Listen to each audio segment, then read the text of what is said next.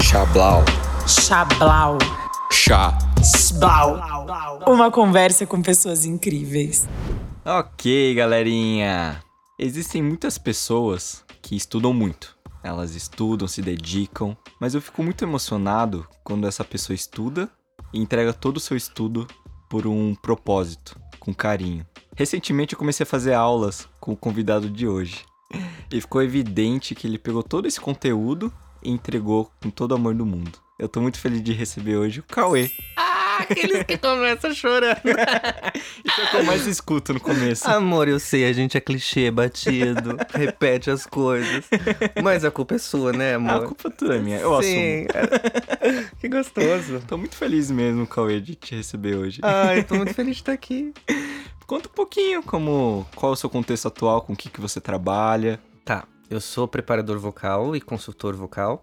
Então, basicamente, os meus dias são em cima disso. Uhum. É, seja fazendo as preparações, as- as consultorias e as aulas, ou seja produzindo algum tipo de conteúdo com base nisso, assim. Uhum. Então, isso toma os meus dias. que legal. Felizmente. Você tem um canal no YouTube também, né? Tem um canal no YouTube que eu voltei a postar agora recentemente, graças a você. Ótimo professor de edição. Obrigado. Que eu achei como uma ferramenta legal para aquelas pessoas que quisessem me conhecer. Uhum. Né? Eu falei, ah, porque às vezes a pessoa chega para fazer aula, por exemplo, e ela não necessariamente te conhece, né? E eu falei, ah, YouTube é uma plataforma legal como um cartão de visita um pouco mais Uhum. específico, assim, com mais especificidade, sabe? Sim, e você acaba, né, mostrando quem é você e entrega um conteúdo, né? Sim, Isso é sim. muito legal. e acho que dá pra você entregar um conteúdo que seja relevante, sabe? Uhum. Acho que isso é uma das coisas que eu mais tenho pensado sobre as plataformas de forma geral. Uhum. Porque hoje em dia o YouTube tá uma plataforma gigante, né? Sim. Qualquer tema tem muitos vídeos. Sim. É, E eu acho que isso é uma coisa que fica muito na minha cabeça, assim. Uhum. Como esse conteúdo ele pode ser realmente um divisor de água na vida dessa pessoa, sabe? Nossa, total. Que legal. e, galerinha, pra você que acompanhou o Chablau há muito tempo, percebeu que eu mudei, né? Assim, né? De minha voz, a minha expressão e tantos fatores né, envolvidos. E o Cauê tá me ajudando muito com isso. Ele tá me dando aula, né, de preparação vocal, tá sendo mó legal. E eu tô dando aula pra ele de edição de vídeo. Sim, gente. Sabe esse merchan que tem no começo do podcast? Aqui tá tendo outro agora.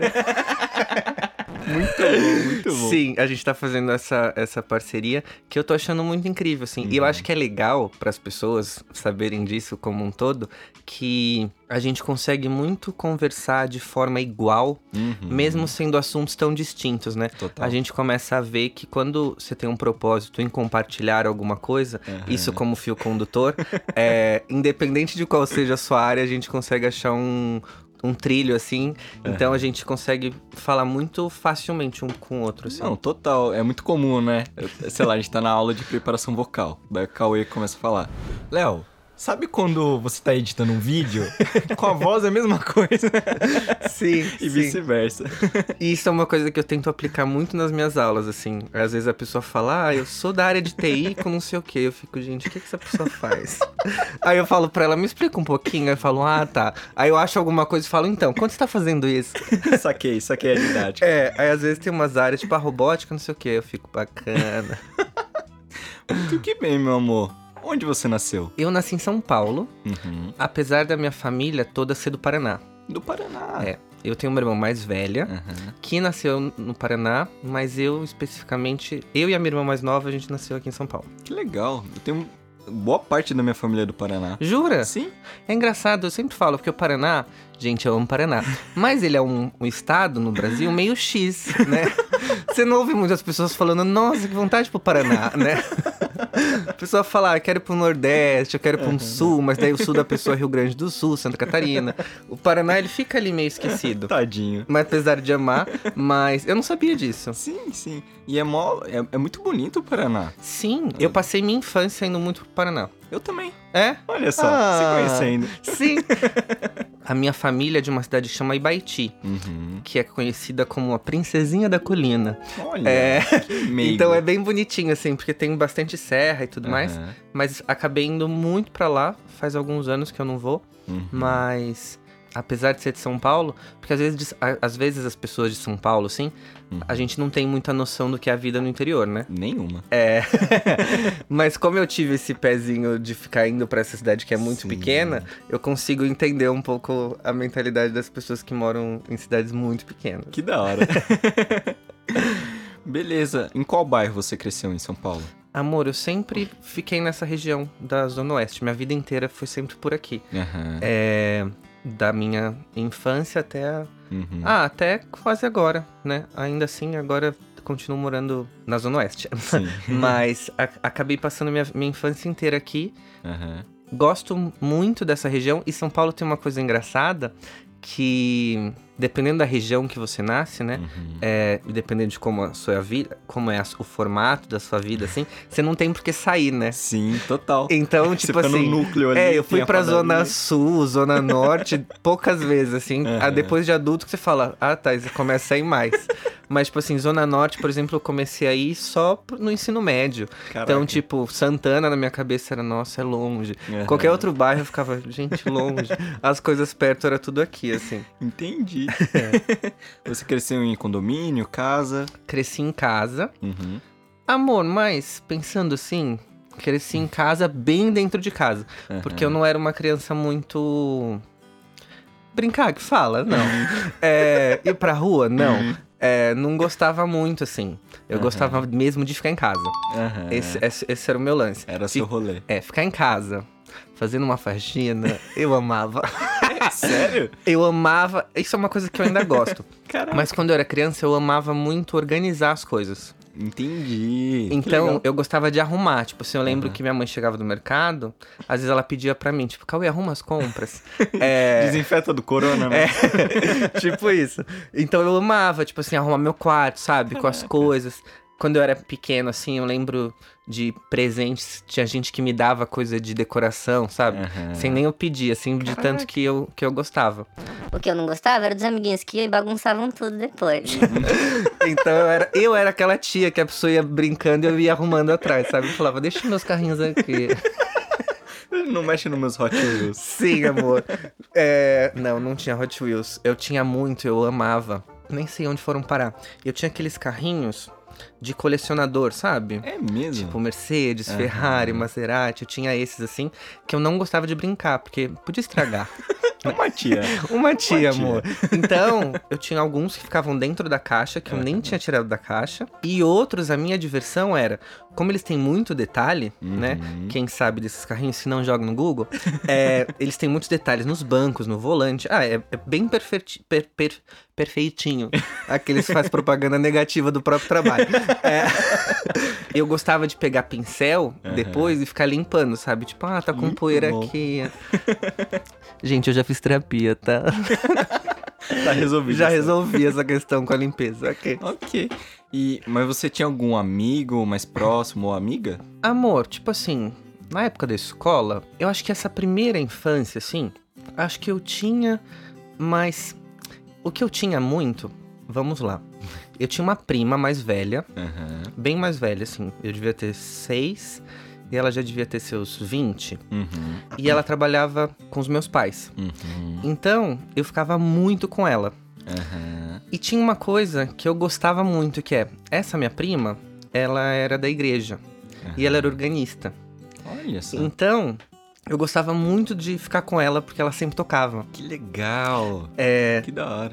então, na minha, na minha vida, tinha essa minha prima, Uhum. a Sula, Sulamita, é, que tocava piano, órgão. Aham. E eu cresci com meu pai tocando sax em casa. Caraca. E eu Começa lembro- ali um, né? Começa uma, uma influência. Aham. E aí eu lembro de fazer, de quando meu pai ia fazer aula, eu ia junto com ele, porque eu gostava de ficar assistindo.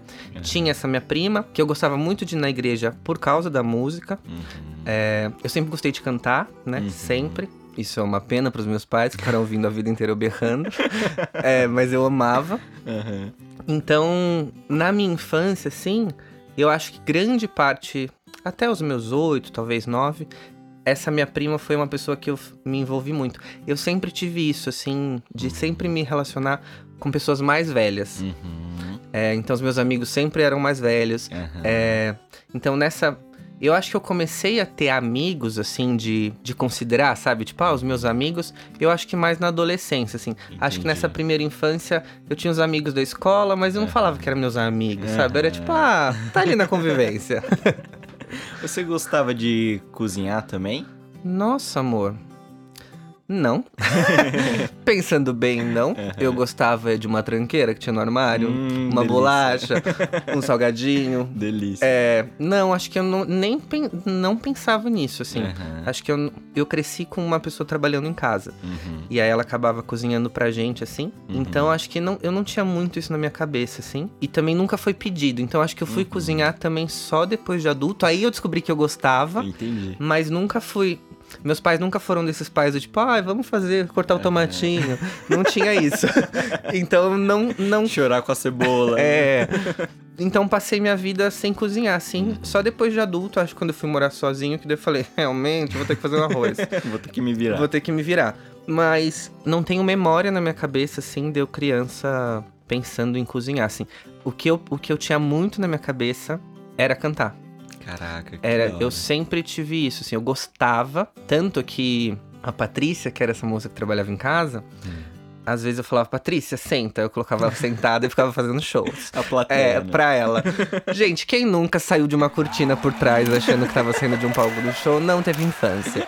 É, então, sim, fazia muito isso. Legal. E eu gostava. Eu lembro de fazer a Patrícia, lembro disso muito vividamente, assim, de colocar ela sentada Aham. e começar a cantar o hino nacional e falar assim pra ela: Imagina que é a abertura da Copa. Demi Lovato à prova, né? Sim, amor. Todas as divas pop aplaudem. É, então eu sempre tive muito isso. Essa relação com a música, pra mim, sempre foi muito forte. Uhum. E, e eu acho que eu nem. Nem pensava muito em outras coisas assim na época, sabe? De. Uhum. Recentemente que eu comecei a olhar e falar. Minha mãe. Meu pai sempre trabalhou Uhum. e a minha mãe é, não ficava muito em casa assim também. Uhum. Pelo menos isso é o que eu lembro, tá? Uhum. É, E pode acontecer, né? Pode Esse acontecer. de memórias. Que não Falsas, são, né? minha mãe vivia em casa e eu falava, minha mãe não tava em casa. É, mas eu não lembro da minha. Tipo assim, eu não lembro de passar muito tempo com a minha mãe. Aham. Mas também, na- na- nesse período, até os meus 12 anos, assim, eu sempre fiz muito esporte. Então eu fazia karatê, natação, judô, essas coisas. E eu Uhum. gostava muito. Uhum. Mas também foi uma coisa que eu parei. E hoje em dia eu lembro assim, eu falava, gente, eu gostava de karatê, né? Por que, que eu não volto a fazer? Mas eu praticava bastante esporte, assim, mas na minha cabeça também não tinha algo do tipo, pratico esporte, sabe? Aham. Era uma coisa que eu fazia e eu só gostava. Entendi. Você falou um pouco da sua mãe, né? Uhum. Como que era a sua relação com eles? Com a sua irmã, com seu pai? Nessa fase, eu sempre fui muito quieto. Uhum. E aí, Mesmo cantando. É, uma notinha aqui, uma notinha ali, quieto. Eu sempre fui quieto e eu sempre fui muito reservado. Aham. Tanto que eu passei. Acho que depois, quando eu fiquei mais adulto, assim, e minha mãe me assistia nos, nos lugares, né, me vendo com as pessoas, ela falava: Nossa, mas você é tão tímido, como que você é assim na rua? Então em casa eu sempre fui muito reservado, assim. Uhum. Tem uma coisa, Léo, que eu acho que pra mim interferiu muito, assim. Acho que eu coloquei muito isso na minha relação com eles. É. Eu comecei a perceber que eu era diferente, Uhum. é, novo. Uhum. né? Tipo assim, ó, Uhum. Eu lembro na escola, por exemplo, sei lá, na primeira série, eu olhava pras meninas, achava elas bonitas, mas eu olhava pros meninos e também achava eles bonitos. Uhum. Só que você começa na socialização, você começa a conversar com as pessoas e você vê que não é assim pras outras pessoas, Sim, sim. né? Uhum. É, e aí você começa como talvez um jeito de se defender assim, você se fecha, né? Você fala, Sim. não vou falar sobre isso, aí eu não falo do que eu sinto, né? Tipo assim, então eu acho que eu fui me engessando muito, assim, e fui deixando de ser um pouco espontâneo, assim. Uhum. Mesmo porque, talvez outros meninos que escutem o podcast tenham passado por isso, a primeira vez que eu fui chamado de gay, eu nem sabia o que que era. Caraca, o Éder falou um pouco sobre isso. É, Tipo assim, ó, episódio. eu era chamado, eu, fal... eu nem sabia o que, que era, entendeu? Tipo Doido, assim, ó, né? Eu não tinha na minha cabeça. Uhum. É... Aí depois de saber, eu falei, nossa, é, realmente já me chamavam disso quando eu tinha 5 anos, sabe assim? Aham. Só que você, desde isso que você apresentou, do jeito que você me apresentou, eu sempre fui bom aluno, né? Eu sempre fui muito certinho, assim, organizado e tudo mais. Uhum. Então, por conta disso, ou eu era o nerd ou eu era o gay, né? Então, tipo, ou- era algum dos dois, dos dois lugares que me encaixavam, assim. Uhum. Mas eu acho que daí nessa parte da, da minha infância, te- te- teve esse momento de eu, de eu ter que começar a decidir por lidar com as coisas sozinho. Então eu acho que eu acabei indo me fechar, assim. Tanto que eu lembro de um episódio, gente, momento triste, música triste. Isso já devia estar com uns 11 anos, assim, de minha mãe indo me buscar na escola. E eu chorando muito Uhum. na saída, assim. E ela me perguntou o que era e eu falei, não vou falar. Uhum. Tipo assim, eu nem sabia como falar, sabe? Uhum. Eu, eu falava, como eu vou falar? Tipo assim, ó, na minha cabeça não tinha o abre a boca e fala. Eu Entendi. ficava tipo, gente, é, você, Matutando. é, ali. você entra tanto num universo tão isolado da sua mente que Uhum. você olha pras pessoas e você se culpa e você se acha errado e você acha que Uhum. você é diferente, que no mundo não é desse jeito, que as pessoas não vão te aceitar. E você tenta se encaixar, mas não sabe nem o que tá acontecendo. Aí você tenta se né? encaixar, você não sabe o que tá acontecendo, você não se sente confortável. Uhum. É, então, eu sempre fui muito sensível às coisas, assim. Eu sempre tive Uhum. esse lado meio sensível, assim.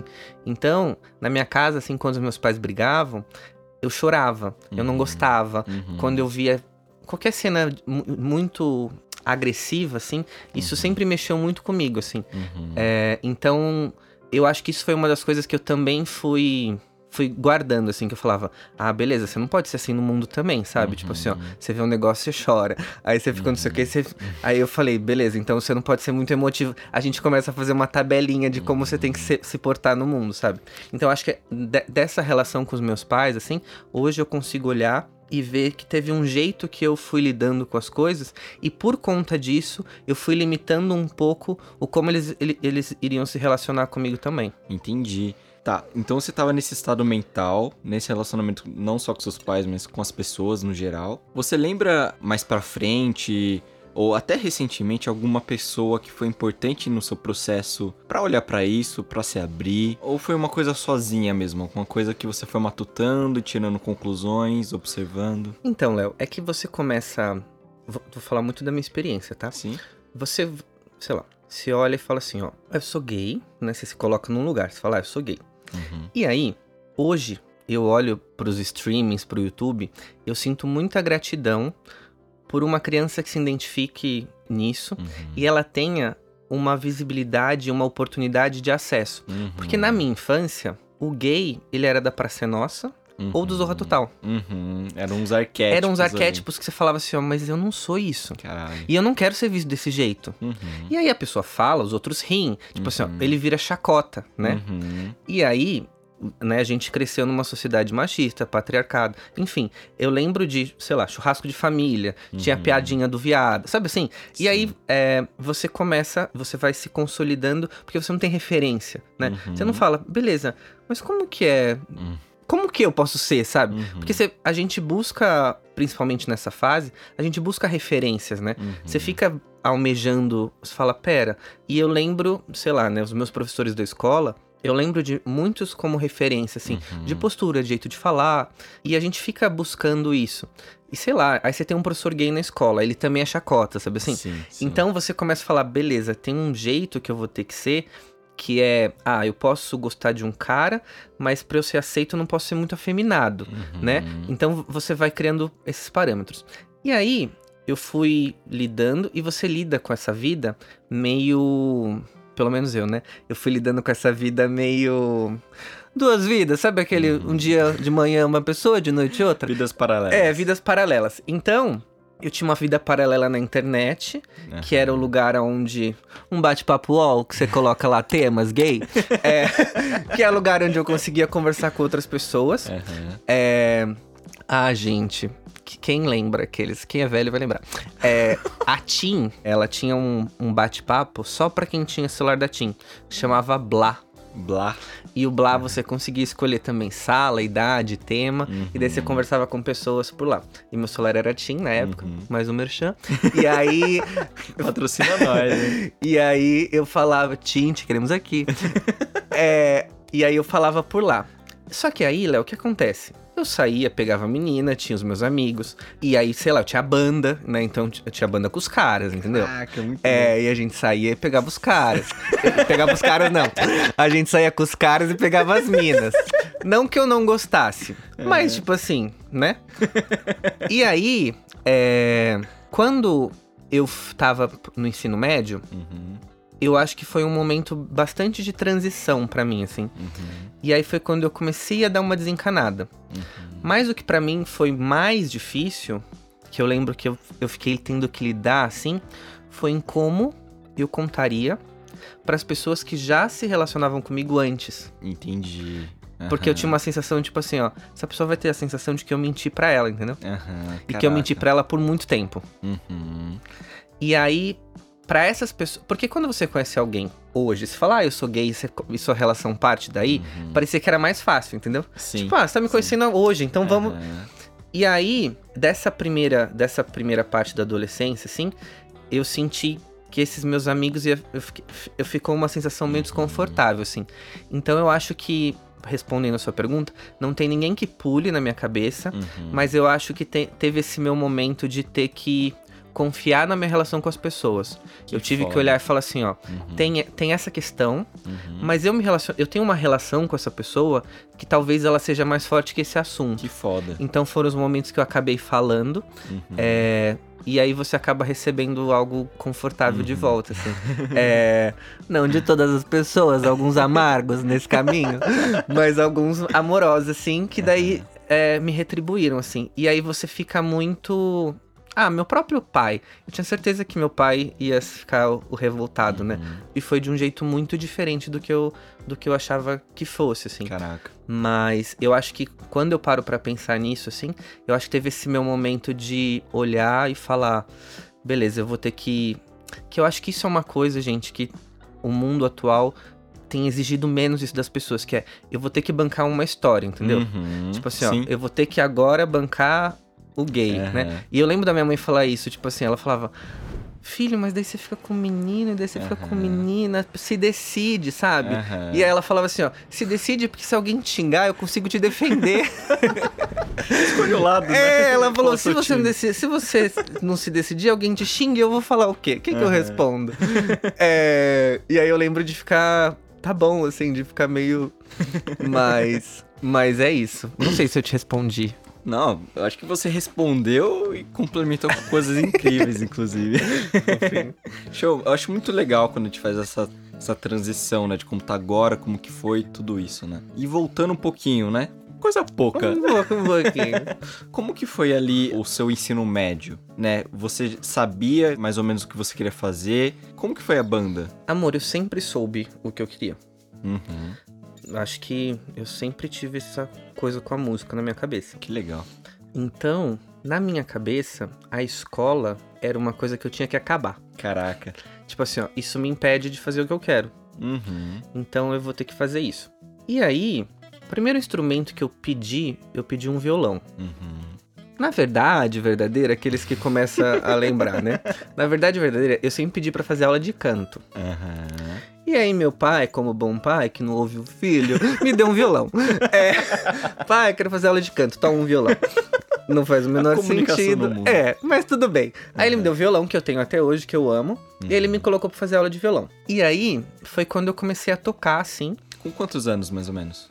11. Uhum. Ok. Só pra ter uma noção ali de onde a gente tá. Ah, gente, chuta aí, mais, pra, mais ou menos. tipo estatística. É, não sou bom de data, mas vamos por uns 11. Tá. É, e aí eu comecei a fazer aula de violão, só que eu queria cantar, né? Eu não queria tocar violão. Uhum. E aí a, a minha meta era, beleza, fazer aula de violão pra cantar junto, né? e aí eu tava na escola, e aí eu descobri, eu fazia aula com um professor específico nessa escola. Eu descobri que tinha um outro professor que dava aula de violão, mas também dava aula de canto. Hum. Aí eu falei, melhor negócio, né? melhor negócio. Dois por um É, ali. aí eu fui e troquei Aham. de professor. E acho que eu menti, porque a moça da secretaria falou: Você quer trocar por quê? Aí eu, sei lá, não gosto desse professor, sei lá o que eu falei na época. Aham. Aí ela trocou. Aí mudei pra fazer aula com esse outro professor. Quando eu cheguei lá, na, na primeira aula, ele falou: Ah, violão, né? Eu falei: Não, canto. Estava segurando o violão? Essa. Estava, mas falei, não, canto. É, e aí comecei a fazer aula de canto com ele. Aham. Aí depois de um tempo, teve a primeira apresentação da escola. Uhum. E aí eu já cantei nessa apresentação. Aí meus pais assistiram e falaram: Nossa, ele manda bem. Vamos pôr ele na aula de canto. Melhor do que no banheiro lá em casa, né? Sim. É, eu cantei Beatles. Caraca. I wanna hold your. Não, não era essa não. Era, I wanna hold... era I wanna hold your hand. Ah, É, e Oasis, né? Pra ter aquela concorrência com os Beatles. Foram as duas. É, e aí meus pais falaram, por que não, né? Colocar ele na aula de canto. Eu falei, finalmente. Aí meus pais começaram a. Eles pagavam a mensalidade do violão, começaram a pagar mais uma mensalidade de canto. O que, que eu fazia? Duas aulas de canto. Eu queria cantar. eu queria cantar, gente. que da hora. E aí, e aí eu nunca parei de fazer aula, né? Nunca desse começo vem até hoje. Então, na minha cabeça sempre teve isso. Óbvio que acho que durante o ensino médio e durante a minha vida, a gente fica ouvindo que não é possível ter uma qualidade de vida a partir da arte, né? Uhum. Sim. Parece que é muito pra poucos assim, né? Sim, sim, total. É, e ainda mais a minha família, por exemplo, não é uma família que tem artistas. Uhum. Então você nem tem um referencial, né? Você tem um referencial, sei lá, o Chitãozinho Chororó, Uhum. né? Que é muito famoso, ou o cara que toca ali no bar uma vez por semana. Sim, então, né, sim. na cabeça das pessoas ficam esse 8 ou 80. Então eu lembro que tinha esse questionamento, mas tinha uma coisa em mim que falava, tá, mas tá tudo bem, Uhum. va- vamos por aí. Então, no ensino médio, eu amava algumas matérias, amava algumas disciplinas, Uhum. mas sempre tinha na minha cabeça que eu não ia fazer nada relacionado a isso, assim. Entendi.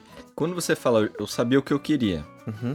era uma coisa, eu quero cantar, ou você já tinha em mente, vou, vou trabalhar com voz, quero estudar isso, é, quero ser um cantor. Como que era isso pra você? Tá, mais uma história. é que teve um momento bem impa- impactante na minha vida, que foi o seguinte: sempre fiz aula de canto. Sinto muita alegria por esse primeiro professor, Anderson, o nome dele. Só que o Anderson, ele não era professor de canto.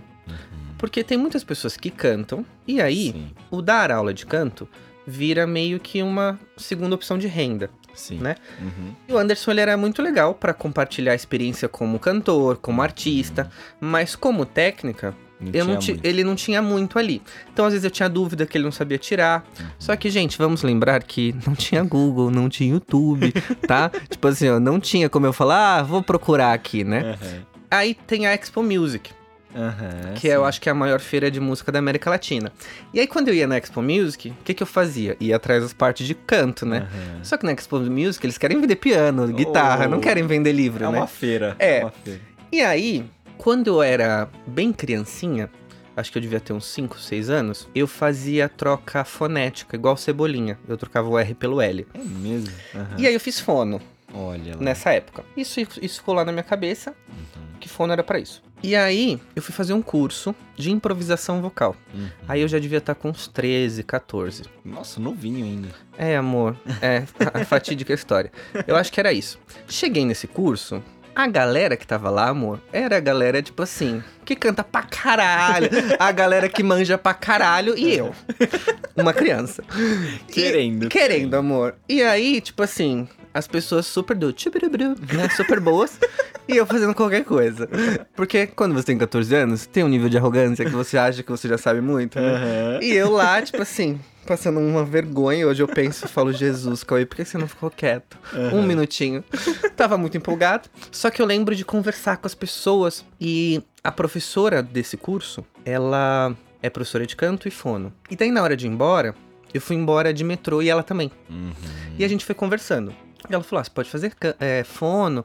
Ela falou: você pode fazer aula comigo também, mas meu horário é um pouco mais caro por causa disso, e lá lá lá. E eu falei: ah, beleza. Quando eu saí desse curso, eu saí com a certeza de não dá mais pra continuar fazendo aula com o Anderson. Aham. Eu preciso de coisas, eu preciso de mais coisas. Uhum. E aí eu fiquei com isso da fono na cabeça. O que, que eu fiz?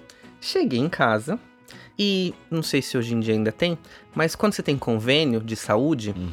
eles costumam ter o livrinho da onde Sim. passa, né? Sim, sim. Peguei o livrinho e fui procurar fono. Achei e tinha uma fono perto no Cefac que É a Silvia Pinho, que É o hoje quê? o nome da fono é Silvia Pinho. Ah, tá. É, a Silvia Pinho é considerada uma das maiores fonos na área de voz profissional do Brasil. Caralho. E foi Pertinho da sua Amor, casa. pertinho da Ah, minha casa. Coincidência. É, Hum. e passava. Não lembro se passava inteiro no convênio, se era só uma parte e tal. Mas eu lembro que fui na Silvia. E a Silvia já tinha uns livros lançados dela. E eu descobri um mundo. Falei, "Ah, sim. E aí comprei os livros da Silvia. Aí eu ia nas sessões e ficava tirando dúvida dos livros dela. Caralho. Falava, Silvia, mas você falou que o cricotireoide, ele faz o movimento de báscula. Mas como. Né? E eu ficava meio. Quantos anos? Aí eu já tinha uns 15, Uns eu 15, acho. mesmo assim. É, uns 15. É, e ficava nisso, assim. Aí eu descobri o tratado de fono, aí eu fui descobrindo outras coisas. Eu falei, ah, beleza. Eu tava meio confuso, porque antes eu falava. Antes eu tentava achar coisas de voz muito pela área da arte. Só que eu descobri que eu tinha que ir pra área da saúde. Caralho. Que eu tinha que ir pra área sim. da ciência vocal, se eu quisesse aprofundar mais esse conhecimento. E no seu canal tem muito disso, né? Muito sobre saúde, co- é, né? Sobre técnica. Ai, amor, é o que eu mais gosto. é, que aí foi quando. eu- Porque daí respondendo a sua pergunta foi. Quando eu tava com uns 16, é, acho que eu tava no terceiro ano do ensino médio. A professora de geografia chegou e falou: Cauê, tem um coral aqui na escola. Você não quer fazer a preparação deles? Caraca. Primeiro job ali. É, amor, eu falei, com certeza. e aí disso veio a minha primeira aluna, Uhum. que era irmã de uma amiga minha. E aí era fofinho porque eu era novinho, né? Então eu montava a aula, eu falava, ah, hoje a gente vai falar de ornamentos. E montava a aula, eu pensava nos exercícios e tal. Não mudou muito, né? Não. É, mas hoje em dia tá um pouco mais rápido isso, né? Na época eu demorava. Uhum. Então, aí, amor, eu comecei a perceber que eu gostava muito de cantar, e eu ainda gosto. Uhum. Só que eu também gostava muito de entender Uhum. o que estava acontecendo. Uhum. E eu comecei a gostar muito de entender o que estava acontecendo. Uhum. Então, isso é uma coisa que é um pouco difícil é, para quem quer tentar manter. É difícil porque, assim, ó, o treino mental, né, esse treino mais teórico, ele exige uma demanda. Sim. E o treino vocal exige uma demanda física ali, né, de você treinar isso. Uhum. Então, conciliar os dois era um pouco difícil, assim. Uhum. Só que eu virei aquele, aquela pessoa que eu tinha os amigos que tocavam e cantavam e ficavam tirando dúvida, né? Uhum. Ah, Cauê, mas como é que é isso? Falava, então, a garganta faz isso, isso, isso, né? Aí eu percebi que eu comecei a dar aula pras pessoas em qualquer lugar Muito que eu bom. parava. Uhum. E, e por que que veio a banda? Isso também foi na adolescência. Porque eu precisava de dinheiro pra pagar as aulas de canto, amor. é... Precisava trampar. Precisava, porque o que aconteceu? Quando eu fazia aula de canto nessa escolinha, vou chutar um valor. Vamos supor que a mensalidade era 80 reais. Uhum. Não era isso, mas sei lá. 80. Quando eu achei esses outros professores, 80 era tipo uma aula, entendeu? Caralho, sim. Sim, outro nível. é outro né? nível. Sim. Aí eu falei, gente, como é que eu vou pedir pra minha mãe pra ela pagar uma aula que na outra ela paga o mês inteiro? é, Co- Como eu vou explicar o custo-benefício? é, ela não vai entender. Ela fala, vai, Cauê, faz esse aí. Porque é louco, né? Porque na minha cabeça tinha uma coisa de profissionalização. Uhum. Na cabeça da minha mãe, devia estar, ah, é um adolescente querendo cantar, dá um Sim, violão pra é ele. o hobby dele. É. Então, e aí eu precisava disso, assim. Então eu me juntei com o Matheus, que era um amigo meu, que toca violão muito bem. Aí a gente começou a tocar juntos. Depois disso virou uma banda e a gente participava de uns festivais. Tinha Horus na Zona Norte. Não vou lembrar agora de nomes, assim. Mas tinha uns lugares onde- a gente tocava, assim, que você vendia os ingressos, aí você conseguia ficar com o dinheiro dos ingressos e tal. Que legal. Então a gente meio que fazia esse esquema, assim. Sim. Acho que a gente tocava, sei lá, todo final de semana, alguma coisa assim.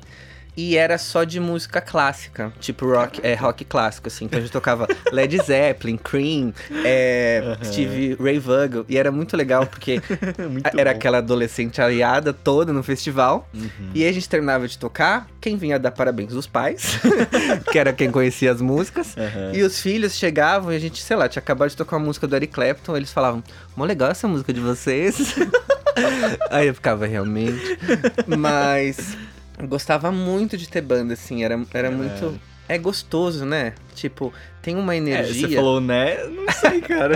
Eu acho que todo, todas as pessoas deviam passar pela experiência, pelo menos uma vez, de cantar com uma banda ao vivo, assim. Caralho. Porque quando você tá cantando e você coloca uma base, um playback, né? Sim. aquilo foi passado pelo menos por uma pessoa, mesmo que aquela pessoa tenha gravado todos os instrumentos, passou por alguém, mas fica um pouco distante isso na hora que você tá fazendo, né? Sim. A hora que você tá cantando e tem uma banda, você vê que aquela música está sendo feita naquele momento, Uhum. sabe? Sim. Então você olha o solo e a pessoa tá fazendo solo naquela hora. Aí você olha pro cara do violão, o cara do violão fala, sim! Sabe assim? Eu lembro de tipo assim, ó, a cada acorde que o cara do violão fazia, eu ficava. "Ah!" Aí eu- a bateria batia no chimbal e falava sim! tipo, tudo era muito enérgico pra mim. Você ficava, eu ficava muito E feliz. tudo no tempo, né? Amor, adolescente, no tempo mais ou menos. É, não falei que eu cantava afinado aqueles.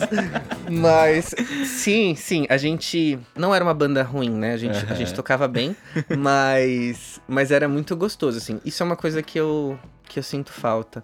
De, é, de. Porque é uma coisa que. Acho que qualquer atividade, e essa atividade ela não precisa ser feita em grupo, Uhum. mas qualquer atividade que você tenha noção de grupo enquanto você faz, Sim. ela toma outro nível de proporção, sabe? Aham. E, e quando você tá com uma banda, ela, ela é muito fácil de você acessar que tá sendo. Algo tá sendo feito e que você não tá fazendo aquilo sozinho, sabe? Sim, sim. E que você não conseguiria fazer sozinho de fato, né? Sim. Se eu falar, realmente eu não vou dar conta. É, e é legal você ver as coisas acontecendo, assim, e, e o público junto, assim. Mas daí isso foi uma coisa que eu fui deixando, porque realmente eu gostava muito de entender o que estava acontecendo, assim.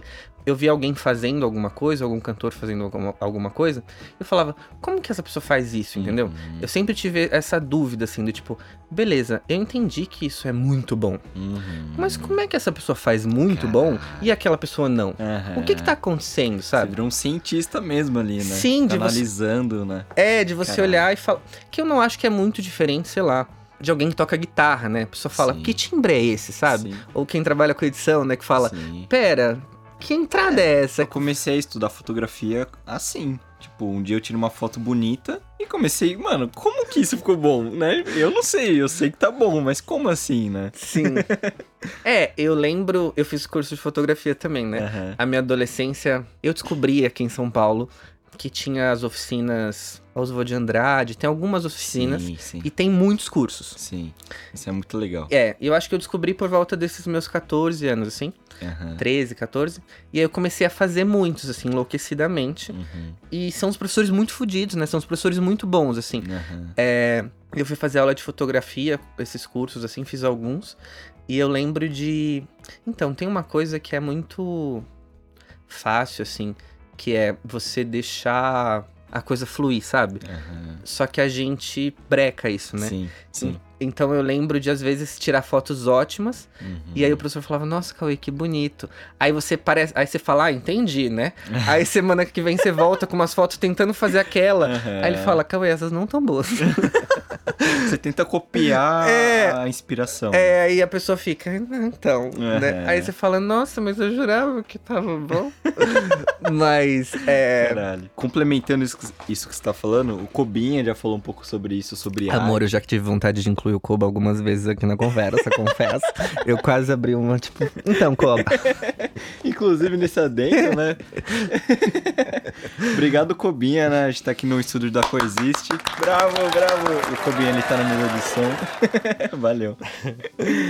É, sobre esse lance da inspiração, né? E eu lembro também um, um dia que eu tive uma aula sobre arte com o Sandes. Sabe o Sandes? Aham. E e ele, eu acho que ele nem sabe dessa história, mas um dia eu tava lá com ele no, no apartamento dele, quando ele morava aqui perto ainda, no, com o Thiago Derrogatos, enfim. E ele tava preparando as coisas pra fazer uma, uma pintura num bar, assim. E ele, antes de levar as coisas, ele deixou tudo ali bonitinho, organizado, do jeito que você gostaria, assim, sabe? Metódico. É, metódico. E ele ia tirar uma foto. Daí eu lembro que ele, assim, eu tava preparando tudo com muito carinho. E daí ele falou assim: quem entende de arte vai olhar e vai entender. Quem não entende de arte vai sentir. Mano, aquilo ressoa na minha cabeça, assim, ó, por muito tempo. Até hoje eu fico pensando nisso. Que é as pessoas é, que não têm essa visão. É, Mecânica, Me- né? é essa, Meio estrutural, né, eu acho. essa visão cientista, tipo, você escuta alguém cantando, sei lá, Queen, Fred ali cantando. Você que entende, você sabe que ele tá afinado, você sabe o registro que ele tá usando. Sim. Quem não entende, só sente, fala, caralho, que foda isso, assim, né? E, você tá falando disso, eu lembrei dessa história. Sim, e esse, e esse é um momento, isso que você trouxe, eu acho que é um momento é um ponto muito importante pra gente não se perder. Porque assim, ó, chega um momento que você começa, e eu passei por isso, de você ficar tão focado nas formas, né? E aí você esquece que aquilo parte por um outro motivo, sabe? Total, total. Então, eu lembro de ficar o paranoico dos ajustes vocais e eu não curtia mais. Caralho. E- Sim. E aí, e aí eu não achava quase ninguém bom, Uhum. porque o seu padrão de bom vai, sei lá, eu pra onde, né? Então eu falava, no Nossa. mundo tem duas pessoas que cantam bem, é, o resto realmente precisa fazer aula. Não que eu não acho que as pessoas precisam fazer, eu acho que precisa, mas por outros motivos. Só que daí eu, eu tive que passar por um momento de falar, beleza, eu consigo fazer essa leitura, Uhum. mas eu preciso usufruir do que tá sendo. Tem um lugar que me. Tinha um lugar que me motivava a fazer isso, né? Sim. E aí você começa a esquecer a sua motivação, sabe? Sim, Você sim. fala, pera, gente, teve um, um dia que eu gostei disso, sabe? Aham, Como agora eu tô ouvindo música e não gosto, sabe? aham. É, porque era. Eu ia pra um barzinho que tinha alguém cantando, eu não gostava muito. Entendi. Entendeu? Entendi. É, porque eu falava, gente, não tá bom, Uhum. sabe assim? não tá bom pra ficar aqui. É, e é aí um você. gap grande mesmo, né? De ana- analisar tecnicamente e curtir. Porque, né, às vezes tá no barzinho, mas você tem pessoas ali, né? Sim. Tem toda essa experiência. É, só que você começa a ficar, sei lá. Eu lembro de não gostar de assistir Jornal Nacional, porque a Fátima Bernardes tem desvio na articulação temporomandibular. Meu Deus, eu nunca mais vou ver uma coisa diferente disso. Ah, Então ela dá uma entortada na boca, assim, quando ela fala. Cauê, você fudeu minha vida. Então eu lembro de assistir e ficar. Só que daí você começa a ficar louco, você vira um Aham. paranoico, né? Sim, sim. Então eu tive que dar essa, essa, grande baixada de bola, assim, de falar, pera, tem isso. Uhum. Porque também não dá, tipo assim, ó.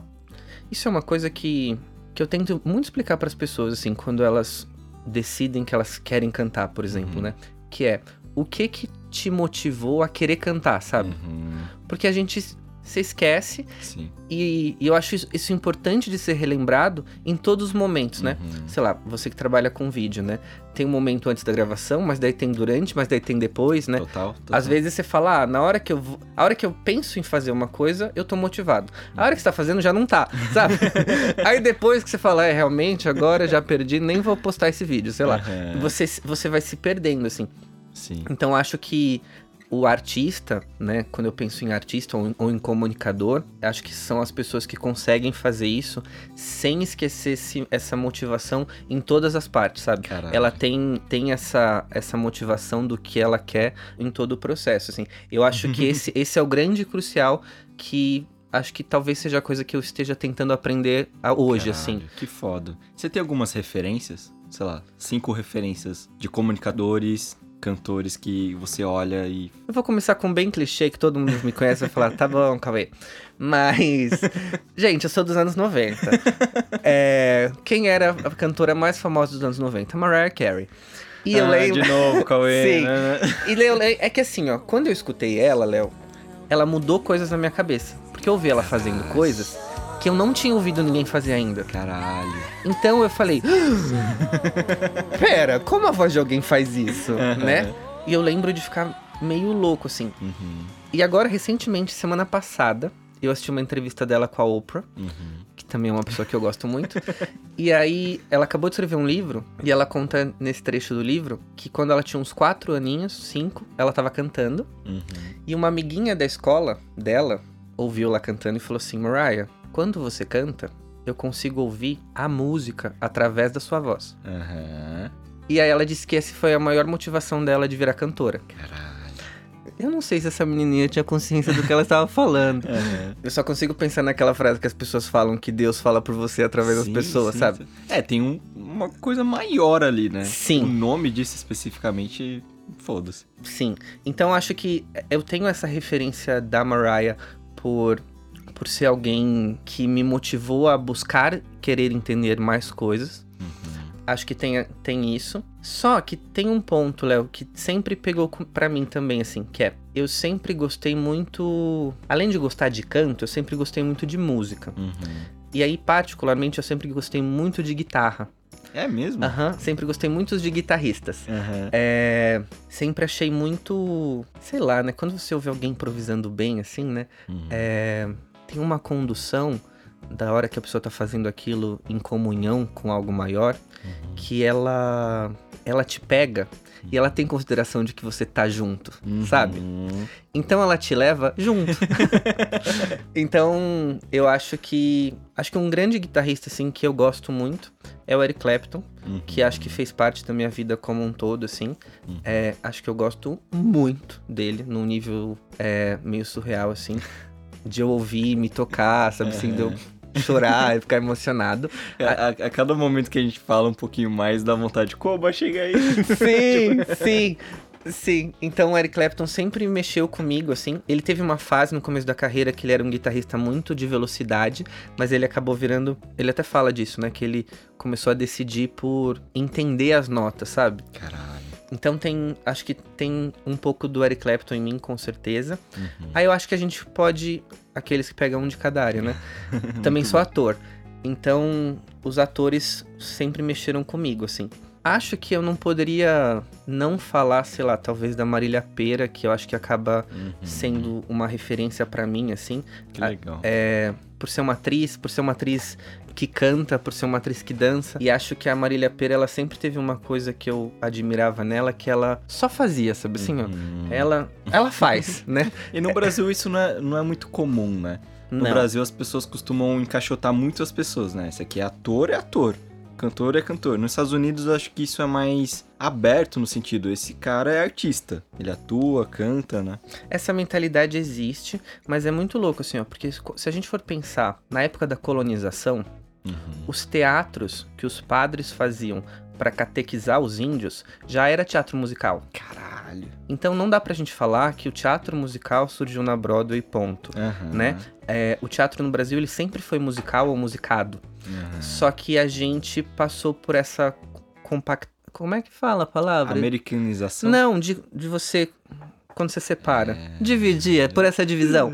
por essa divisão das artes, né? É, acho que até por uma questão de marketing mesmo, Uhum. né? É mais fácil você vender um cantor, aí você vende o ator e você vende o bailarino, né? Uhum. É difícil você introduzir. Indexação, né? É, é, você, é difícil você introduzir. Tanto que a gente tem nomes hoje que acabaram virando referência de produção Uhum. desse tipo de arte, né? Então a gente tem a Bibi Ferreira, a gente tem a Marília Pera, o Miguel Falabella, que é um grande responsável, a Cláudia Raia, que são pessoas que fizeram questão disso, né? Que são pessoas que tiveram esse pé e acabaram trazendo pra cá. Acho que os atores têm se acostumado mais com essa ideia de que o processo de atuação ele demanda do seu corpo como um todo. Uhum. Então Não, você total. cantar e você dançar não é que é um diferencial, é algo necessário. Aham, né? aham. Não é- ele Toda não é um preparação. Eu acho que isso é- lá nos Estados Unidos você é um performing arts, né? Uhum. É, então lá costuma ser muito comum isso e tem muito na escola também, né? Uhum. Desde muito novinho, assim. Aqui no Brasil a gente, né, pode ter, mas é bem pouco. Às vezes tem ali no jardim, né? Dependendo da escola, talvez você tenha. Muito bom. É, você tem mais alguma referência que estava em mente pra falar? Ixi, amor, eu tenho um monte. ah, eu, tava, eu falei da Marília Pera. Acho que uma, uma referência, assim, que me marcou como artista. Gente, eu só tô nas coisas clichêsadas, mas eu, eu tô pensando em coisas que me marcaram, Boa. não tanto técnicas, mas coisas que mexeram comigo, assim. Aham. Acho que a Julia Roberts, a atriz, Olha, sim, total. é a primeira vez que eu assisti Uma Linda Mulher, ela mexeu comigo de algum jeito. Eu- mudou. Mudou É, eu falei-. Sou hétero de novo aqueles. É, eu falei, tem alguma coisa ali que não sei. Aham. E da- a partir dali fiquei fã. E ela tem uma coisa carismática, ela, ela é aberta. Acho que numa linda mulher você ficava assistindo uma prostituta sendo muito inocente, né? Aham. E te dá esse choque, né? Você fica, gente, mas ela é fofa, ela é doce, mas, né? Acho O que, que, tá acho, acontecendo? o que que tá acontecendo? Então acho que teve esse meu momento, assim, e acho que isso, isso mexeu comigo, assim. E acho que uma referência que eu tenho, assim, acho que é o Michael Jackson, que Não não, podia é, faltar. não é uma referência antiga, foi É. uma referência mais nova, mas acho que por ter tido a necessidade de conhecê-lo mais, a gente é que assim, ó, quando você se interessa em Uhum. conhecer qualquer pessoa, uma dica, você vai se apaixonar por ela no final. então, você Total. pega a bibliografia de alguém, você pega alguma coisa e você vai ler, saiba, Nossa. você vai gostar dessa pessoa um pouquinho ou muito.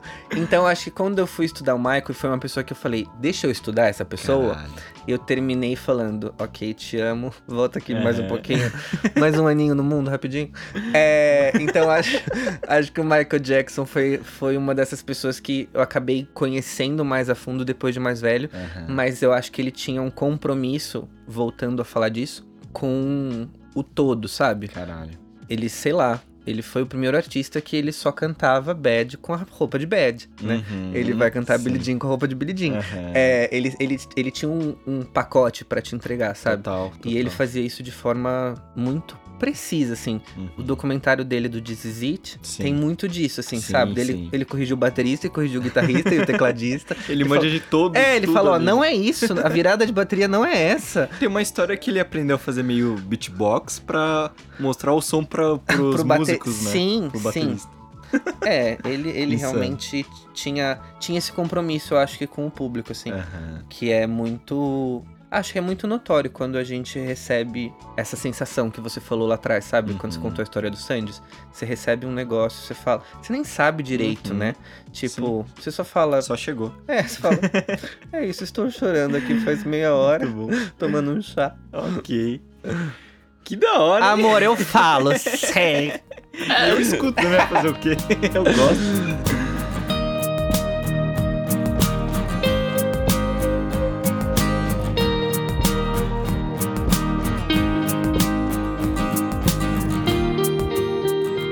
Beleza, tava lá ensino médio. Enfim, acabou a escola. Que Graças a Deus. Você foi fazer fono... fonodiólogo? Amor, É, quando... é? fonoaudiologia. quando acabou o ensino médio, aí eu... Então, e aí, gente, crianças, adolescentes, não pense que você vai fazer o ensino médio e daí quando for fazer uma faculdade vai ser pra sua vida inteira, porque isso dá um medo. E aí foi quando eu comecei a me arrepender de tudo, de, das minhas decisões, e falei, Caralho. o que, que eu faço? Amor, eu acho que eu prestei tudo que é possível de graduação. Caralho. Eu prestei geografia, que eu sempre amei. Geografia. Prestei história, porque eu sempre gostei de história. Aham. Aí eu prestei artes do corpo na Caralho. PUC, prestei fono, prestei música e deve ter prestado mais alguma coisa. Uhum. E aí eu fui fazer música. Uhum. Só que eu queria fazer canto popular, eu não queria fazer canto lírico, né? Qual a diferença? Lírico é o canto mais de ópera, é, né? Esse Entendi. canto mais clássico. Uhum. E canto popular, hoje em dia nos Estados Unidos não existe mais essa terminologia popular. Hoje a gente chama de é, música contemporânea, né? Comercial. Aham. Então eu queria fazer música contemporânea. Entrei na faculdade pra fazer música pop, mas logo no primeiro semestre eu acabei trocando pro lírico Entendi. e fiz no lírico. E você curtiu? Amor, sabe expectativas? Não crie. É, porque eu falei, vou fazer faculdade de canto, eu vou cantar muito, imagina. Eu cantava meia hora por semana. Caralho. Aula de faculdade de música é faculdade de música, Entendi. né? Tipo assim, ó, Uhum. Isso é uma coisa que eu acho importante, assim, porque às vezes a pessoa fala assim, ó, eu quero ser guitarrista. Uhum. Eu não sei se a graduação é a melhor saída pra essa pessoa. Total. Total. É. Porque ela vai aprender muitas coisas, Uhum. mas tem muitas coisas, sei lá. Na faculdade a gente aprende a ler na- nas claves de dó, por exemplo. Aham. Que você não vai usar nunca, né? Tipo assim, eu saí da faculdade, eu nunca mais achei uma partitura em clave de dó. Então hoje em dia, se alguém falar, Cauê, lê essa partitura em clave de dó, eu não vou conseguir. Vou ficar contandinho ali. Então, só que você perde bastante tempo, ou ganha, sei lá, é, se aprofundando em coisas. Aham. Então, eu, por exemplo, eu fazia faculdade, mas fazia aula de canto por fora. Entendi. Porque eu não achava que era suficiente e tudo mais. Então, ah, foi legal, mas eu acho que a gente fica com a expectativa do tipo assim, ah, na, na escola tem matérias que eu não gosto. Uhum. Só que agora eu vou fazer uma faculdade de algo que eu gosto. Uhum. Só que você não vai gostar de tudo, né? Putz, total, total. É, então você vai ter as suas matérias que você gosta, as matérias que você não gosta. Aham. E na graduação, a gente tem matérias que é pra preencher grade, Aham, né? Que é umas sim. matérias que você fala, realmente, Não por que, que eu tô fazendo uma bateria com papelão? é. Mas você tá lá com a cola print, assim, passando, falando, tá bom, isso vai me dar uma Mas nota se no final você, do semestre. se você filmasse e colocasse no YouTube, ia ser sucesso, hein? Ia, mandou Magalhães, um beijo. Em paralelo, você já você tava dando aula de canto também. Já tava dando aula, Aham. E aí, em paralelo também, eu entrei na Foract, que é uma, foi a primeira escola de formação. Não foi a primeira escola de teatro musical no Brasil, mas foi a primeira escola de curso técnico em Uhum. teatro musical. Que legal. Aí eu entrei na primeira turma da Foract. Aham. Isso a gente tá falando de 2009? 2009. 2008? Sei lá, 2000 Aham. alguma coisa. E aí eu entrei na Foract e fui fazendo isso. Dava aula particular. Uhum. Tinha começado a dar aula em escola. Que aula de legal. música Que legal. É, para criança, adolescente. e eu era quase um adolescente também. É, então, em paralelo, eu já tava. É, quando eu comecei a dar aula com uns 16, 16, eu nunca mais parei. Que legal. Começou a dar aula com 16, cara. Sim. Muito bom. É, e aí Muito foi bom. muito louco, porque daí começou as indicações, né? Sim, sim. É, e aí nunca. É muito louco assim, ó, porque eu nunca fiz. Muitas vezes as pessoas me perguntam, né? Tipo, Cauê, como você trabalha com isso? Faz. Eu nunca fiz propaganda do meu trabalho. Caralho. Tipo Aham. assim, né? Tipo. Verdade, no, no seu YouTube, né, no seu canal mesmo, não tem, tipo, um, é, propaganda, ah, dou aula de... Não, eu nunca fiz, nunca paguei nenhuma publicação, Caralho. ensaio. Nunca fiz nada, assim. Tudo, desde lá de trás, sempre foi, foi muito no boca a boca, assim. Aham, Que as coisas acabaram rolando. entendi. Mas no paralelo eu fazia isso. Só que nessa época especificamente, eu ainda tinha muito na minha cabeça que eu queria cantar. Uhum. Então, além disso tudo, tinha. Eu ficava mantendo esse Cauê cantor na minha cabeça Entendi, meio separado, entendi. assim. Em seguida, você fez... Eu sei que você fez muitas faculdades, né? Ah. Daqui a pouco você vai fazer, tipo, se inscrever em alguma faculdade. Agronomia. É, e já tem tudo feito lá, né? Sim. Tipo, quais você fez em seguida? Fono. Fono. E agora eu tô fazendo físio. Muito bom. Muito bom. Que eu voltei agora. Eu tinha trancado e voltei agora esse semestre. Que da hora. Hoje em dia você é aluno da Coexiste, né? Sim. Você é, você é tutor. Tutor. Eu ia falar, você é ator, mas é ator mesmo. Olá, sou. E como que foi? Como você conheceu a Coexiste? Como que, que foi isso? Você quer a versão resumida? Aqueles. Amor, boa pergunta. É, vou contar. Aconteceu. né? Aconteceu. Eu trabalhei num projeto. Ah, esqueci de citar eles. Que era o Fly. Pode falar. Em 2000 e alguma coisa, talvez o Koba saiba mais o ano, teve um programa que eu fui na Record com um aluno e lá tava o Restart. Olha só. Sim. Um grande encontro. Um grande reencontro. e aí, acho. Guto era o nome do seu empresário? Guto. Guto e Marco, não era? Marcos? É. Tive essa conversa com um dos dois. E aí, eles queriam me contratar pra eu fazer a preparação do Restart na época. Aham. E acabou que nunca rolou. Uhum. Que eu me lembre, nunca rolou. Acho que não. A gente só teve essa conversa lá e acho que conversas depois por e-mail, telefone. Uhum. Acho que e-mail, naquela época era mais e-mail. Uhum. E aí foi quando eu conheci o Koba, o Pelu e tudo mais. Aí teve o projeto do Fly, que quem encabeçou o projeto foi o Koba e o Pelu. Sim. No projeto do Fly, eu entrei como preparador vocal. E aí eu fiquei com os meninos. E aí teve um momento que o, o Koba e o P saíram do projeto, o projeto continuou. E eu Aham. também continuei. Sim. Só que daí eu não tinha mais contato com o Koba. Mas eu acho que eu continuava seguindo ele nas redes. Uhum. E aí teve uma segunda-feira, que eu nunca vou esquecer, que teve um evento de uma marca, que eu cheguei no evento, só que o evento eu achava que começava às 10, mas ele terminou às 10. Então quando eu cheguei, o evento já tinha acabado. Caramba. E aí eu reencontrei com o Koba nesse evento. Olha só. E aí ele tava com tava o Koba, o Eric Mafra, Ná e a Paty Joca. Ah, grande Paty. Isso. E aí eu encontrei com eles na segunda, num evento, na terça em outro, e na quarta numa festa. Caraca, foi um intensivo ali, né? Sim, amor. Na quarta, que foi festa do Whindersson, de Aham. não sei quantos milhões do, do canal dele. Ah, uns, né? É, alguns Muitos. deles. Alguns deles. A hora que eu cheguei na festa, estavam eles na porta. Aí eles Aham. falaram, ah, a gente tá esperando a Ná. Aí eu fiquei esperando eles, aí eu fiquei esperando junto com eles a Ná. Uhum. Aí nesse dia, eu fiquei conversando muito com a Paty Joca. Aham. Na verdade, todos os dias eu conversei bastante com ela. Mas eu lembro de conversar com ela e ficar achando tudo muito estranho. É, e aí ela falou: Ah, de quinta-feira tem um programa, vai lá. Que era amanhã no dia, né? No É. caso, na- essa festa foi numa quarta, lá amanhã. Um programa. Ah, verdade, isso não é. A verdade, você não outra, é. outra publi. Outra publi. Caminhaninho, queremos vocês. Aqueles que não param.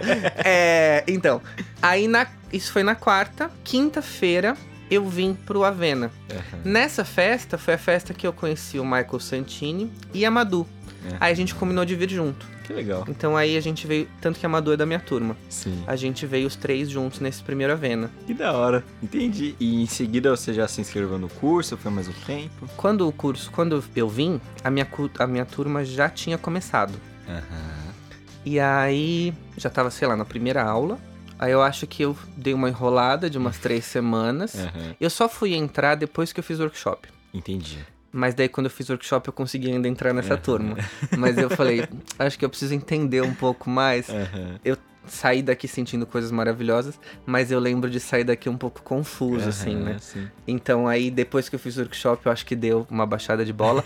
Inclusive, tem uma foto minha com o Koba, depois Olha. do workshop, assim, que eu tava é, destruído. Nossa, e aí eu olhei pro Koba, assim, eu nem sabia mais o que fazer. Eu só falei, vou tirar uma foto também. eu Gente. tirei essa foto. Tem muitas coisas engraçadas no mundo, né? Uma Sim. delas é o Cauê emocionado. Sim, gente, é uma desgraça. Hoje em dia eu não choro mais, porque eu não quero atrapalhar as pessoas que estão emocionadas na minha frente. Porque eu começo a me emocionar, as pessoas começam a rir. É caretas, né, gente? Eu preciso treinar mais isso pra chorar bonito, assim. Eu preciso de uma foto dessa no Xablau, hein? No Instagram do Xablau. Você, não sei se você já era da Coexiste produtora na época, É. mas eu acho que, sei lá, há uns dois anos atrás, assim, a Paty Lima chegou pra mim e falou assim. Eu acho que ela era minha tutora na época. Ela falou, amor, nos eventos, tenta fazer uma outra cara, porque a gente não consegue aproveitar as suas fotos. Nunca vi essas fotos, mas eu fico imaginando que deve ter uns. A gente precisa resgatar pra fazer uns stickers. Sim, amor, e me manda todas, por favor. Muito bom. E o que, que mudou na sua vida? Porque, né, você sentiu coisas incríveis, puta, tem uma. que um conteúdo totalmente diferente. Como que foi pra você? O que, que, que você sentiu? O que, que mudou no seu dia a dia? Tá. Tem um ponto fatídico, assim, dessa história que eu gosto de contar. Que eu encontrei com o Koba e a, e- e a trupe na segunda, mas no final de semana anterior, acho que no domingo, eu tava com dois amigos Uhum. e a gente tava conversando. Uhum. E aí eu fiz uma pergunta pra eles. Eu falei assim, gente, vamos pensar, né? Uhum. A gente tem, sei lá, 8 bilhões de pessoas no mundo. Se a gente conversa com as pessoas, as pessoas elas não são felizes. Aham. Sim. Aí eu falei, será que ninguém no mundo sabe ser feliz? Caralho. Eis o pedido sincero. E aí, Léo, só que na hora que eu fiz essa pergunta, eu já me frustrei logo em seguida. Aí eu falei assim, ó, essa pessoa pode estar no Japão e eu não falo japonês. Caralho.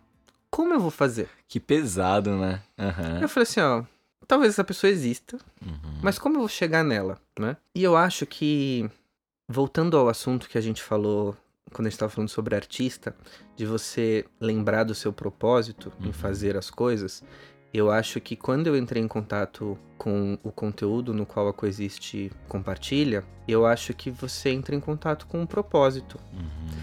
E aí eu acho que isso facilita o seu trânsito no mundo, sabe? Caralho. Então eu acho que a hora que você tem esse lembrete da sua, da- do seu propósito, você automaticamente tem um resgate energético e vitalício e vívido em você, sabe? Uhum. Então eu acho que eu relembrei por que que eu vivo. Caralho. Acho que eu. Porque tem uma coisa, Léo, que é fato, assim, né?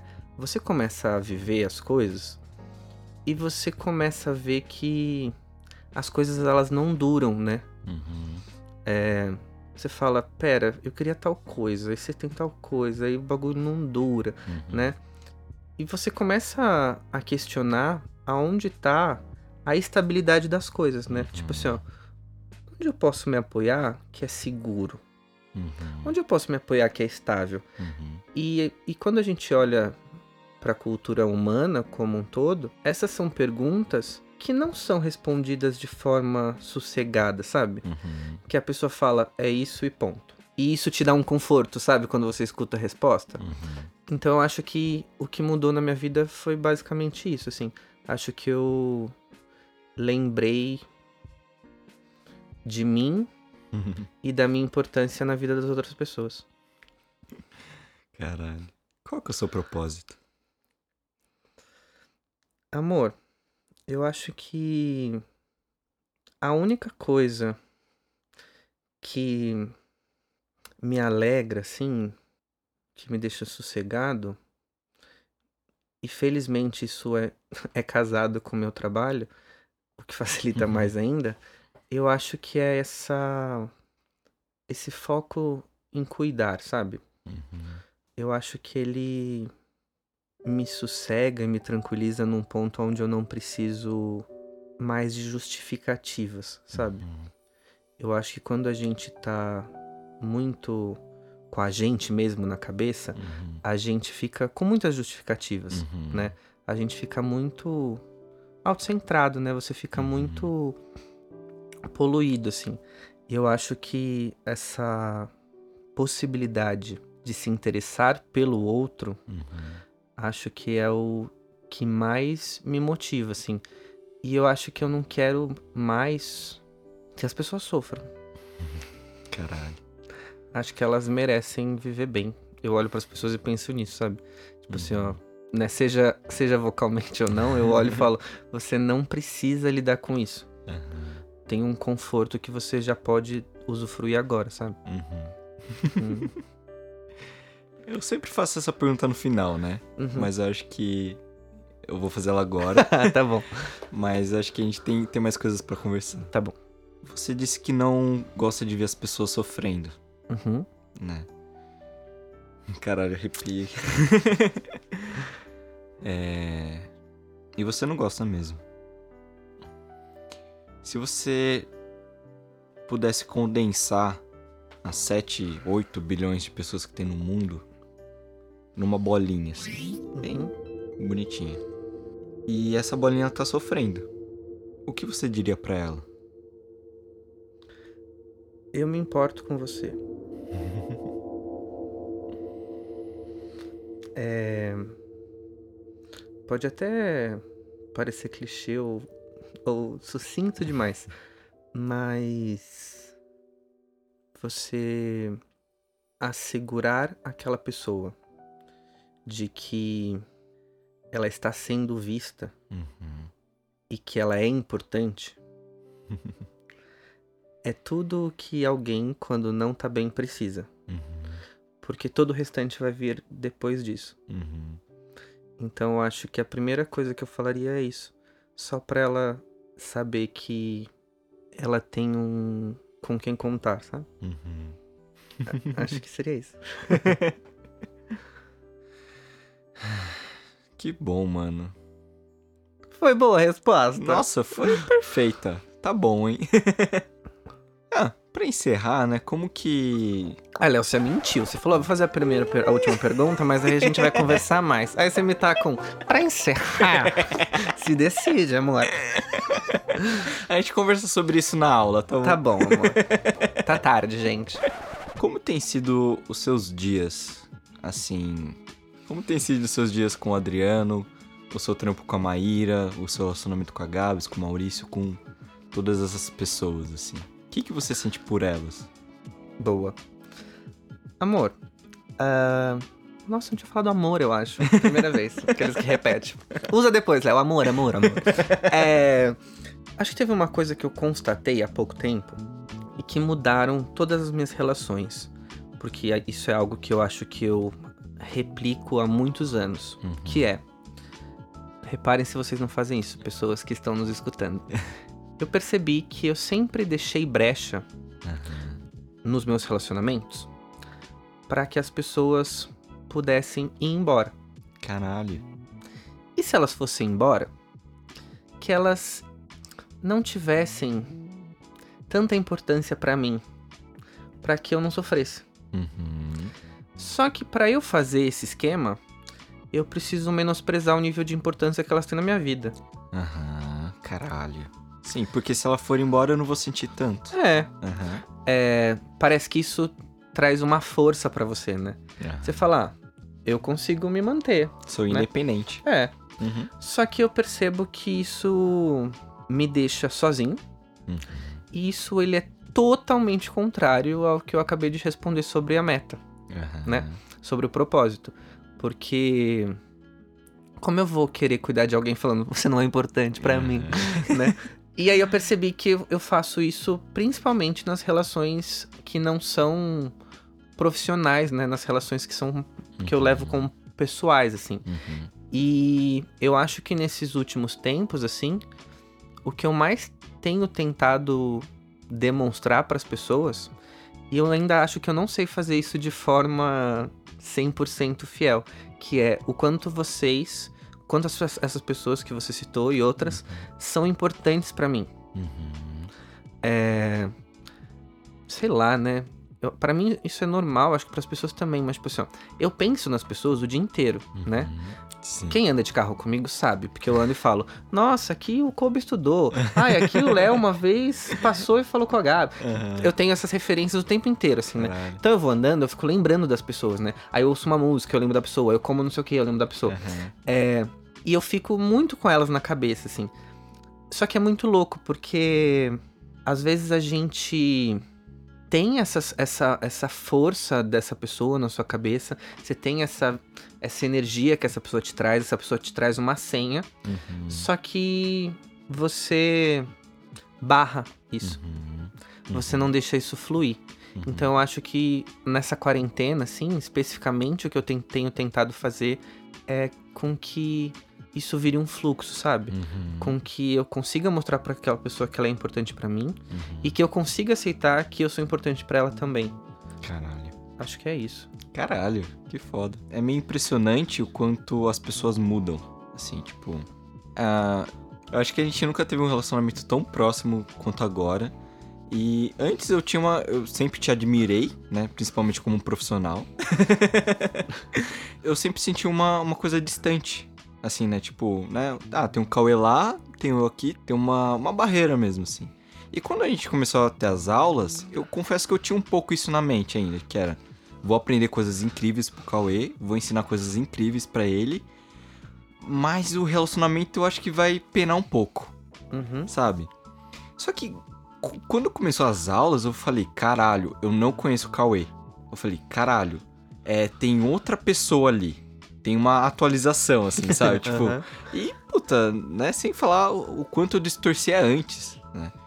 E você falando agora das suas dificuldades, já tem cara de passado, assim, sabe? Tipo, o famoso daqui pra frente, sabe? Tipo, Sim. eu sei que você se relacionando com as pessoas mais próximas, assim, é, o seu interesse mudou totalmente, né? Tipo, cara, obrigado, sei lá, é nóis. Sim, sim. Sim, tipo, tem, o- tem cara, mudou, assim. é.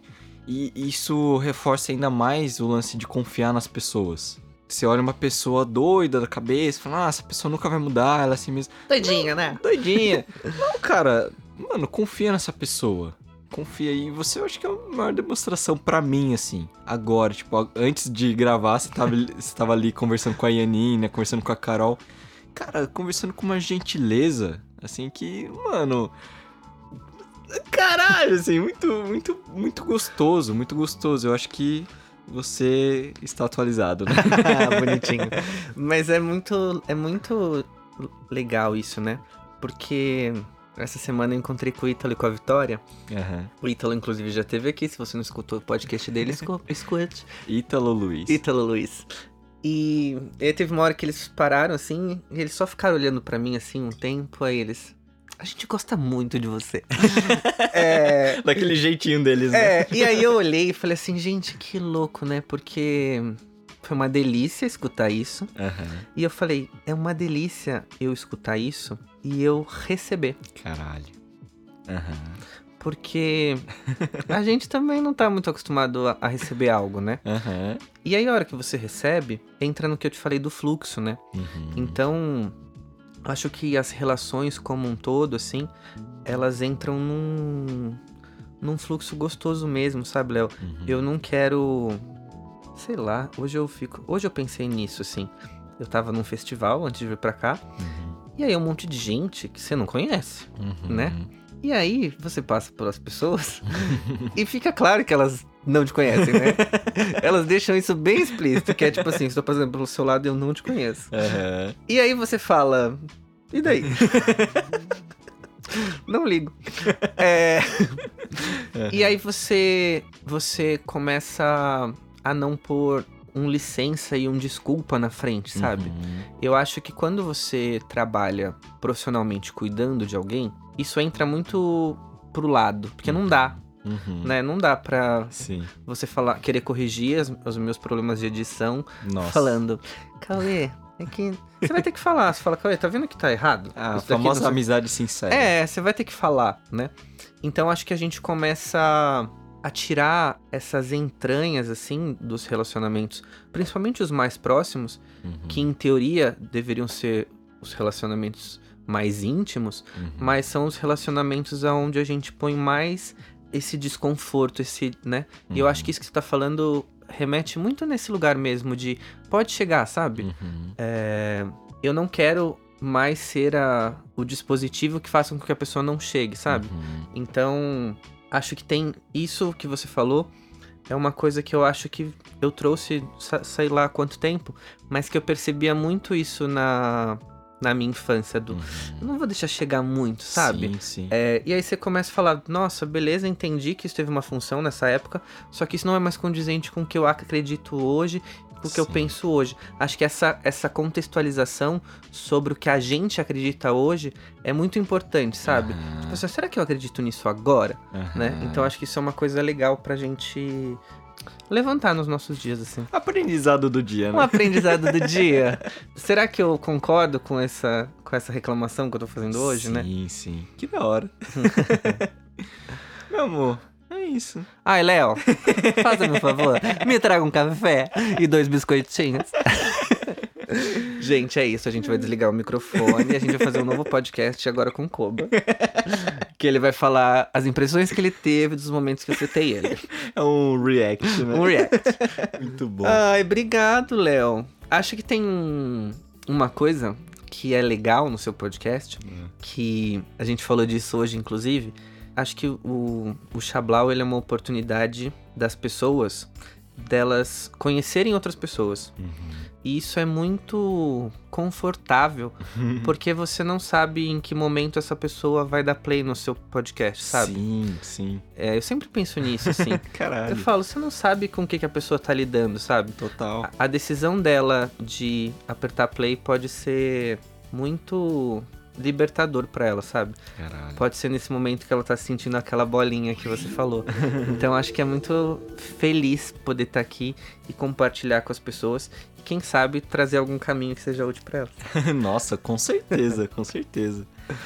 Caralho, muito obrigado. E galera, isso, sei lá, pensando aqui, o, o Chablau é só um teaser da vida da pessoa, né? Tanta coisa que a gente não falou, tanta pergunta pra fazer, mas espero que vocês tenham conhecido um pouquinho mais sobre o Cauê.